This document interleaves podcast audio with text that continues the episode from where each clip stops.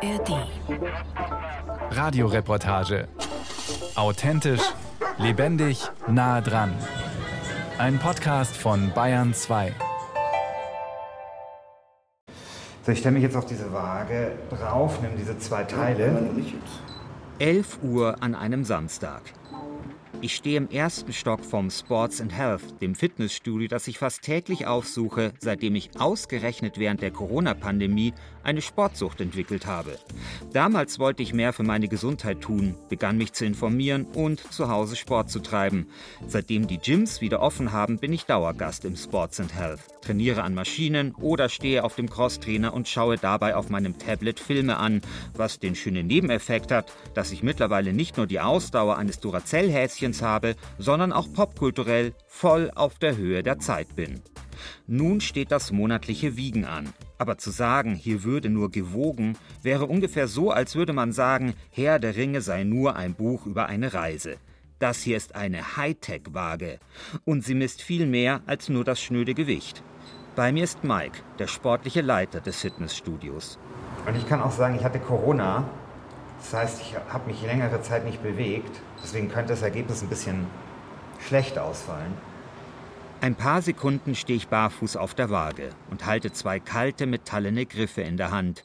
Die monatliche Vermessung ist immer so ein wenig der Tag der Wahrheit. Habe ich Muskeln zugenommen oder nur Fett?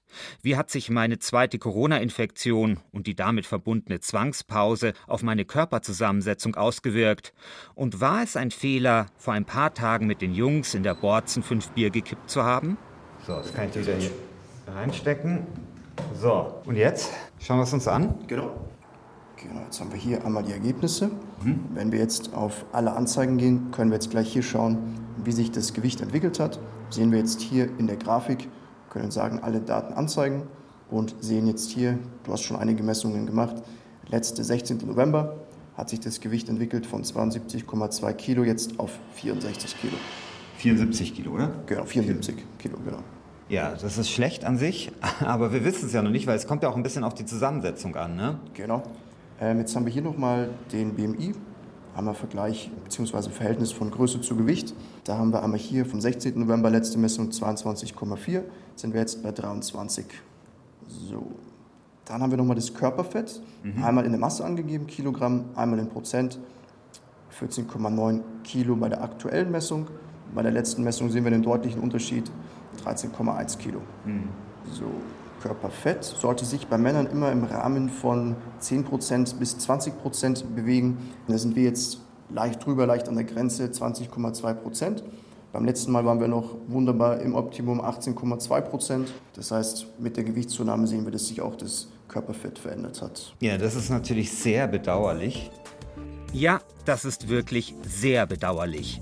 20,2% Körperfettanteil, ganze 2 Prozentpunkte schlechter als vor einem Monat. Und was noch dramatischer ist, ich bin jetzt 0,2 Prozentpunkte über dem idealen Körperfettanteil, 0,2 Prozentpunkte über dem Abgrund.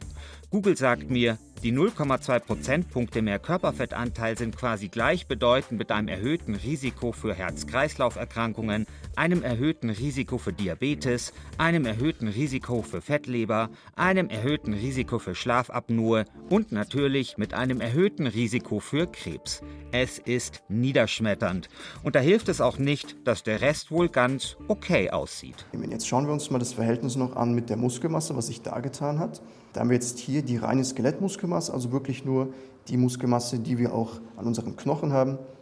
Da sehen wir jetzt hier, was wieder ganz gut ist, dass die Muskelmasse jetzt mit der fehlenden Aktivität nicht zurückgegangen ist, mhm. sondern dass sie gleich geblieben ist. Da hatten wir in der letzten Messung 56,1 und da sind wir jetzt immer noch. Na, immerhin. Immerhin. Ich habe zwar Fett zugenommen, aber zugleich keine Muskelmasse verloren, während mein vielfach durchgeimpfter Körper die zweite Corona-Infektion niedergerungen hat. Aber diese eigentlich gute Nachricht muss natürlich verblassen angesichts der Hiobsbotschaft von 0,2 Prozentpunkten mehr Körperfett über dem Idealwert. Jetzt auch immer wichtig, das Verhältnis vom Körperwasser. Wenn wir jetzt einen höheren Anteil an Muskelmasse haben, haben wir auch immer mehr Wasser, was im Körper eingelagert wird. Das heißt, wir sehen jetzt hier 56 Prozent. Bei der letzten Messung sind wir jetzt bei 55 Prozent. ist ein super Wert, sollte bei Männern jetzt nicht unter die 50 Prozent gehen. Mit 55 aktuell sind wir da super drin. Was sonst noch wichtig ist, sich anzuschauen, ist die Unterteilung der Muskelmasse. Das zeige ich dir hier einmal. Dann haben wir die Beine. Da sehen wir bei dir jetzt zum Beispiel schon einen kleinen Unterschied. Rechtes Bein sind wir 9,2 Kilo, linkes Bein äh, bei 9 Kilo. Genau. Wir sehen jetzt aber hier 200 Gramm Differenz ist jetzt nichts, wir uns Sorgen machen müssen. So bis 300 Gramm ist das alles noch in Ordnung. Sehr gut, denn ich brauche jetzt wirklich nicht noch ein weiteres Problem. Sie merken es vielleicht schon, ich bin besessen von Zahlen. Und ich liebe es, meinen Körper zu durchleuchten. Das geht heute sehr viel einfacher als früher. Technik, die früher nur Sport- und Gesundheitslaboren offen stand, ist erschwinglich geworden. An meinem Handgelenk trage ich eine Smartwatch, die meinen Schlaf trackt, meinen Sauerstoffgehalt im Blut misst, meine Herzfrequenz und meine Hauttemperatur. Und auch den Stresslevel. Der ist gerade ziemlich hoch. Ich sag nur, ein Körperfettanteil von 0,2 Prozentpunkten über dem Idealwert. Aber Mike beruhigt mich. Er verspürt Hoffnung in dieser dunklen Stunde. Also was anscheinend ganz gut bei dir war, du hast die Muskelmasse gehalten, das heißt, dein Bedarf an Proteinen, den du hast, den hast du wahrscheinlich jetzt auch mit der Ernährung ganz gut decken können. Das heißt, um jetzt das Körperfett wieder zu verbrennen, können wir uns hier auch nochmal anschauen, was ist denn dein Grundbedarf? Der Grundbedarf ist im Prinzip das, was dein Körper wirklich nur in Ruhe braucht. Das heißt, alleine für die Körperfunktionen, Atmung, Verdauung zum Beispiel, da bist du jetzt hier bei 1707,9 Kilokalorien. Das heißt, dein Gesamtbedarf je nach Aktivitätslevel, da gibt es auch einen bestimmten Wert dafür, der PAL-Wert, der wird wahrscheinlich so bei 2600, 2700 Kilokalorien liegen. Davon wollen wir dann einfach ein kleines Defizit haben. Das heißt, man sagt so 150 bis 300 Kilokalorien Defizit, als du täglich brauchst, solltest du einnehmen. Dadurch reduzieren wir den Körperfettanteil und brauchen natürlich mit der Nahrung auch wieder einen hohen Proteinbedarf dass wir die Muskelmasse halten. Natürlich Aktivität, Krafttraining auch wichtig, dass wir da einen Reiz setzen. Aber generell, um Körperfett zu verlieren, einfach weniger einzunehmen, als man verbraucht. Okay, also das heißt, ich esse einfach weniger, aber dafür esse ich Proteine, damit meine Muskeln nicht verschwinden. Aber sozusagen weniger essen, dafür aber halt was Gesundes, was sättigt, was proteinreich ist. Genau, also generell kann man sagen, Fette und Kohlenhydrate haben ja die meisten Kilokalorien pro Gramm. Das heißt, was eigentlich ganz gut funktioniert, wäre jetzt einfach so ein bisschen auf Low Carb umzustellen. Das heißt, gesunde Fette, weniger Kohlenhydrate und die Proteine einfach hochzuhalten. Gesünder essen, mehr trainieren, zack, fertig, geringerer Körperfettanteil. Alles klar. Ich gehe ins Erdgeschoss des Fitnessstudios Überall moderne Sportgeräte, Laufbänder, Crosstrainer, Hanteln, Bizepstrainer, Brustpresse, Schulterpresse, Beinpresse. Seit einigen Monaten hat mein Fitnessstudio hier Fitnessmaschinen der Firma eGym stehen. Das Besondere, die Geräte sind vernetzt. Ich halte meine Karte an den Bildschirm einer Brustpresse. Hallo Christian, heißt es auf einem großen Display. Dann stellt sich der Sitz automatisch auf meine Höhe ein. Alle meine Daten, mein Trainingsfortschritt, ja, auch die ärgerlichen 20,2% Körperfettanteil werden in der App gespeichert. Alle paar Wochen fordert mich das Gerät auf, einen Krafttest zu machen, dann wird neu konfiguriert. Das Gerät merkt sich, wie viele Sätze ich beim letzten Mal gemacht habe und wie hoch das Gewicht ist, das ich drücken oder ziehen darf. Als ich mal in Spanien im Urlaub war, konnte ich dort meine Karte aus dem Münchner Gym an die Geräte halten und einfach nahtlos weiter trainieren. Ich googelte damals nach der Firma und war erstaunt, dass sie in München sitzt. Eine Münchner Firma baut die Teslas unter den Sportgeräten? Das interessiert mich. Also auf in den Münchner Osten zu einem Hochhaus, wo eGym seine Zentrale hat. Die Fahrt und ein Spaziergang bringen laut Smartwatch immerhin 5000 Schritte ein. Wissen Sie zufällig, wie viele eGym-Punkte Sie schon gesammelt haben diesen Monat? In, in diesem Monat waren es ziemlich viele. Ich kann das auch gleich nachschauen. Es sind einige hundert. Das ist Hans-Jürgen Crosson, Unternehmenssprecher von eGym. Und das mit den Punkten muss ich vielleicht noch erklären. Jedes Mal, wenn ich ein eGym-Gerät benutze, also jedes Mal, wenn ich etwas runterdrücke oder raufdrücke, bekomme ich Punkte. Bei mir waren es im Oktober 3285. Goldstatus. Aber das war noch vor Corona und den fünf Bier in der Borzen. Und ich muss zu meiner Schande gestehen, dass ich erst im Oktober nach längerer Auszeit äh, wieder mit dem Training begonnen habe. Und jetzt am Anfang kriege ich natürlich wahnsinnig viele Punkte und bin von Holz auf Bronze auf Silber hochgehüpft. Und ich bin guter Hoffnung, dass ich noch im November den Goldstatus erreiche. Punkte, Highscores, Levelaufstiege, das sind Dinge, die man aus Computerspielen kennt. Werden solche Motivationsmechanismen auf die reale Welt übertragen, spricht man von Gamification. Auch die Geräte selbst sind gamifiziert. Es gilt dann zum Beispiel, einen kleinen Ball in einer Kurve zu halten, indem man an der Beinpresse die Unterschenkel gegen das Gewicht stemmt oder sich am Bauchtrainer krümmt. Das hört sich banal an, aber es motiviert, entspannt und sorgt dafür, dass man die Übung richtig ausführt. Generell habe ich den Eindruck, dass eGym sich weniger als Hersteller von Fitnessgeräten versteht, als vielmehr als Softwarekonzern. Unser Ziel ist es, jedes Jahr eine Software-Innovation auf den Markt zu bringen. In diesem Jahr haben wir Game Day angeboten. Das ist sozusagen das erste Mal, dass wir die Wettkampfatmosphäre ins Fitnessstudio bringen. Denn bis heute ist ja Fitnesstraining so wie Fußballspielen ohne Tore zählen. Man trainiert vor sich hin. Manche stehen auf dem Laufband, lesen ein Buch dabei, wissen am Ende überhaupt nicht, was sie geleistet haben. Das haben wir eben jetzt geändert durch Game Day, wo ich mich dann auch mit meinen Kumpels äh, battlen kann im Fitnessstudio. Wer schafft mehr? eGym ist mittlerweile ein Hidden Champion. Sprich, eine Firma, die ziemlich erfolgreich ist, aber trotzdem kaum jemand kennt. 200 Millionen Umsatz macht das Unternehmen im Jahr. Hans-Jürgen Crosson ist überzeugt, mit Sport und Technologie wächst zusammen, was zusammengehört. Also ich bin felsenfest überzeugt, dass wir viel besser trainieren werden weil wir einfach richtig trainieren. Also sprich, es wird niemand mehr in ein Fitnessstudio reingehen, so wie es mir zum Beispiel während meiner Studentenzeit passiert ist, war erschlagen von den vielen Geräten, von den vielen Möglichkeiten, von den vielen Parametern, die ich einstellen konnte. Trainer waren keine da oder wenn, dann waren die beschäftigt das wird es nicht mehr geben. Ich denke, die Zukunft gehört wirklich dem intelligenten Training. In Zukunft wird Training auch vernetzt sein, beispielsweise mit medizinischen Werdegängen. Ärzte äh, werden beispielsweise Training verschreiben. Es lässt sich punktgenau verschreiben, weil ich eben genau einstellen kann an jedem Gerät, beispielsweise äh, im Falle von Rekonvaleszenz, woran leidet der Patient, worauf muss ich besonders achten. Es geht ganz, ganz stark in die Richtung individualisiertes Training, aber möglicherweise auch äh, KI-gestütztes Training, Software-gestütztes Training, aber es wird mit Sicherheit ein Training sein, das in einem viel höheren Maße automatisiert ist als heute, viel angepasster ist an das, was ich tatsächlich brauche für meinen Körper. Es wird unterm Strich einfach viel, viel besseres Training sein. Ein besseres Training, einen gesünderen Körper. Das wünschen sich viele. Sensoren und Vernetzung erlauben es uns, unsere Körper sehr viel einfacher zu durchleuchten als früher. Anfang der 10er Jahre fand sich im Internet die Quantified Self-Bewegung zusammen. Ihr Ziel, möglichst viel über sich herausfinden mittels Daten und Sensoren.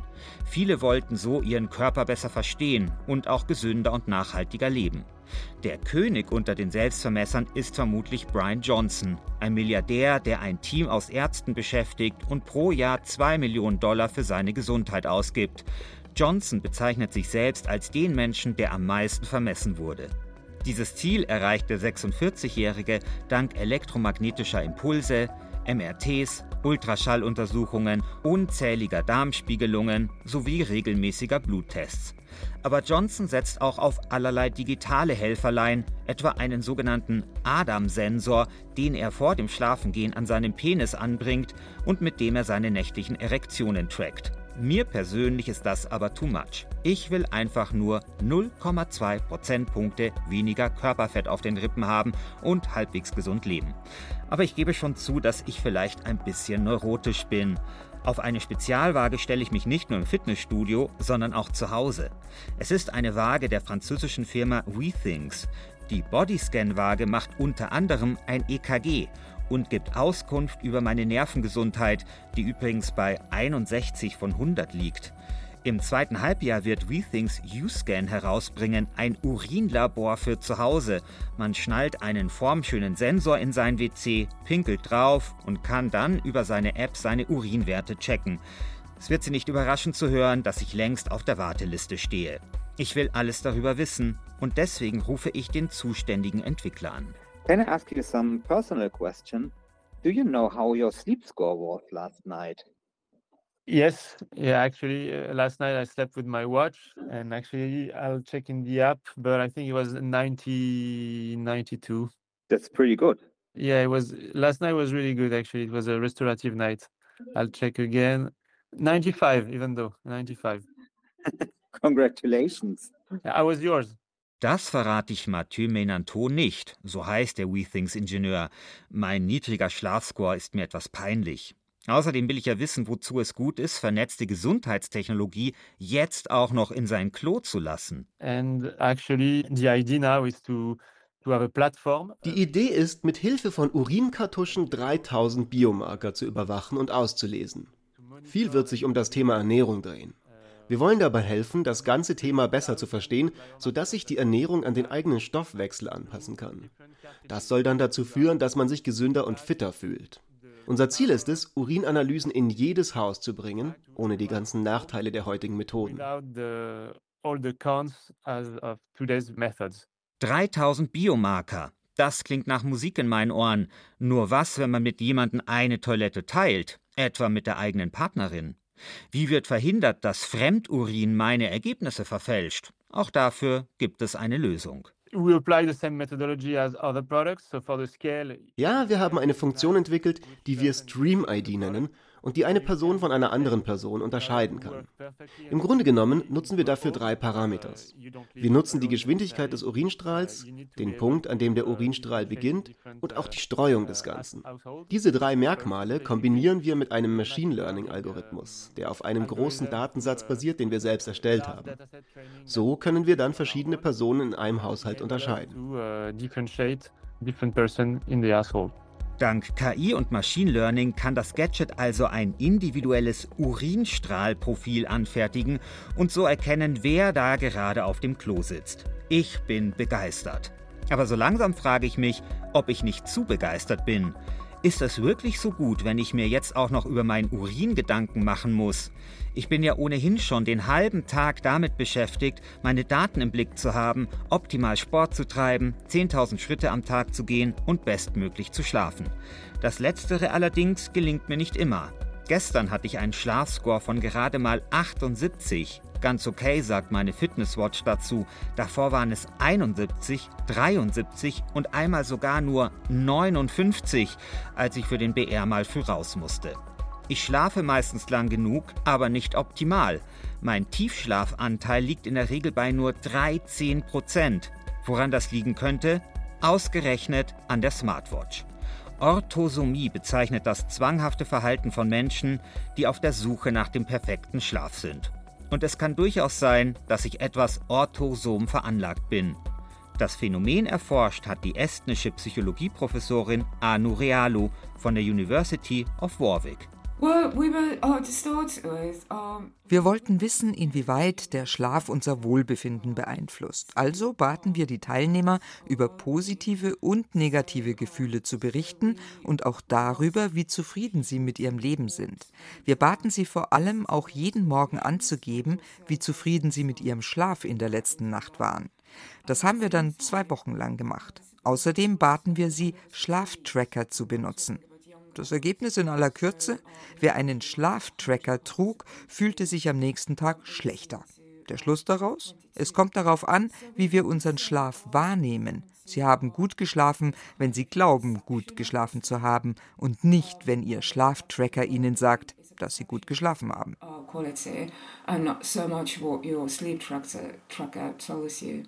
Moment. Das heißt also, ich habe gut geschlafen, wenn ich gut geschlafen habe, und nicht, wenn ich einen Schlafscore von, sagen wir mal, 90 habe? Unglaublich. Tatsächlich glaube ich, dass uns moderne Technologie dabei helfen kann, gesünder zu leben. Ich glaube sogar, dass mir meine Smartwatch geholfen hat, eine bessere Schlafhygiene zu entwickeln, regelmäßig zur gleichen Zeit ins Bett zu gehen und so weiter. Aber ich glaube auch, dass ich es vielleicht ein bisschen übertreibe mit meinem Datenfetisch. Diese Gefahr ist real, sagt die Medizininformatikerin Monika Pobiruchin von der Uni Heilbronn. Die Gefahr ist auf jeden Fall da, dass man sich das zu sehr zu Herzen nimmt und äh, dann auch so ein gewisser Druck entsteht. Oh, ich habe jetzt doch nicht mein Schrittziel erreicht oder meine Aktivitätsdiagramme, da der Trend geht ins Negative.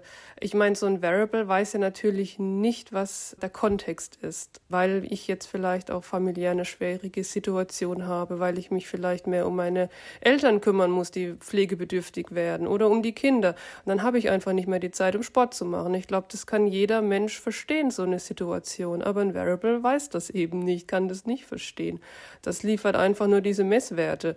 Und dann darf man da natürlich genau nicht in diese Falle tappen und sich da zu sehr einen Druck machen, weil das der Alltag, das tägliche Leben einfach nicht, nicht ermöglicht, so viel Sport zu machen oder sonst irgendeine Aktivität zu unternehmen. Tatsächlich sieht man das in der Forschung, dass User auch berichten, es stresst mich zu sehr. Die User berichten das auch, dass sie das stresst und dass sie dann auch irgendwann mal keine Lust mehr auf das Variable haben und dann vielleicht doch mal wieder Sport machen, ganz ohne die Technologie. Was ja aber auch völlig in Ordnung ist. Und was spricht auch dagegen, dass man ein Variable auch mal ein paar Tage ablegt und einfach mal nicht trägt? Das ist ja, ist ja nichts Verwerfliches daran. Ja, es ist nichts Verwerfliches daran, aber trotzdem kommt ein Ablegen der Uhr für mich natürlich nicht in Frage. Zumindest noch nicht. Monika Pubiruchin sagt mir noch, dass das beste Variable nichts nützt, wenn der Mensch die entsprechenden Daten nicht vernünftig reflektiert. Ich müsse lernen, vernünftig damit umzugehen, die Daten richtig zu interpretieren und vor allem die richtigen Schlüsse daraus zu ziehen, so wie Mike aus meinem Fitnessstudio es am Anfang mit mir gemacht hat. An sich gäbe es aber schon das Potenzial, dank moderner Technologie gesünder zu leben. Wir haben ja da kontinuierliche Messungen. Sonst würde man mal bestenfalls zur Vorsorgeuntersuchung in die Arztpraxis gehen, dann wird halt mal der Blutdruck gemessen oder der Puls wird abgenommen. Kann ja dann auch immer mal verfälscht sein, weil man einen stressigen Tag hatte, weil man aufgeregt war, nervös war. Aber bei so einem Variable hat man ja wirklich eine kontinuierliche Messung und könnte dann auch Trends ablesen, auch Trends, die über einen längerfristigen Zeitraum sich entwickeln. Also ich sehe da schon eine große Chance, ähm, gerade wenn wir älter werden, dass man dann sieht, ah, okay, ich bin nicht mehr so aktiv, mein Gang ist nicht mehr so stabil oder ich bin nicht mehr so fit, meine Fitness hat sich verändert, mein Puls, mein Ruhepuls hat zugenommen.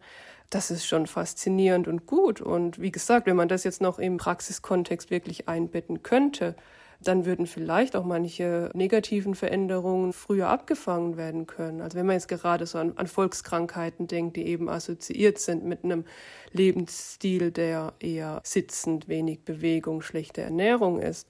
Das wäre, glaube ich, schon äh, eine Chance in der Sache, dass man einfach Veränderungen auch wirklich zeigen kann und nicht einfach nur so auf, nach Bauchgefühl zum Beispiel geht. Doch ich höre jetzt auf mein Bauchgefühl und das sagt mir, die 0,2 Prozentpunkte Körperfett sind vielleicht doch gar nicht so dramatisch. Die werden schon wieder weggehen. Vielleicht muss ich beim nächsten Kneipenbesuch halt einfach mal auf das fünfte Bier verzichten.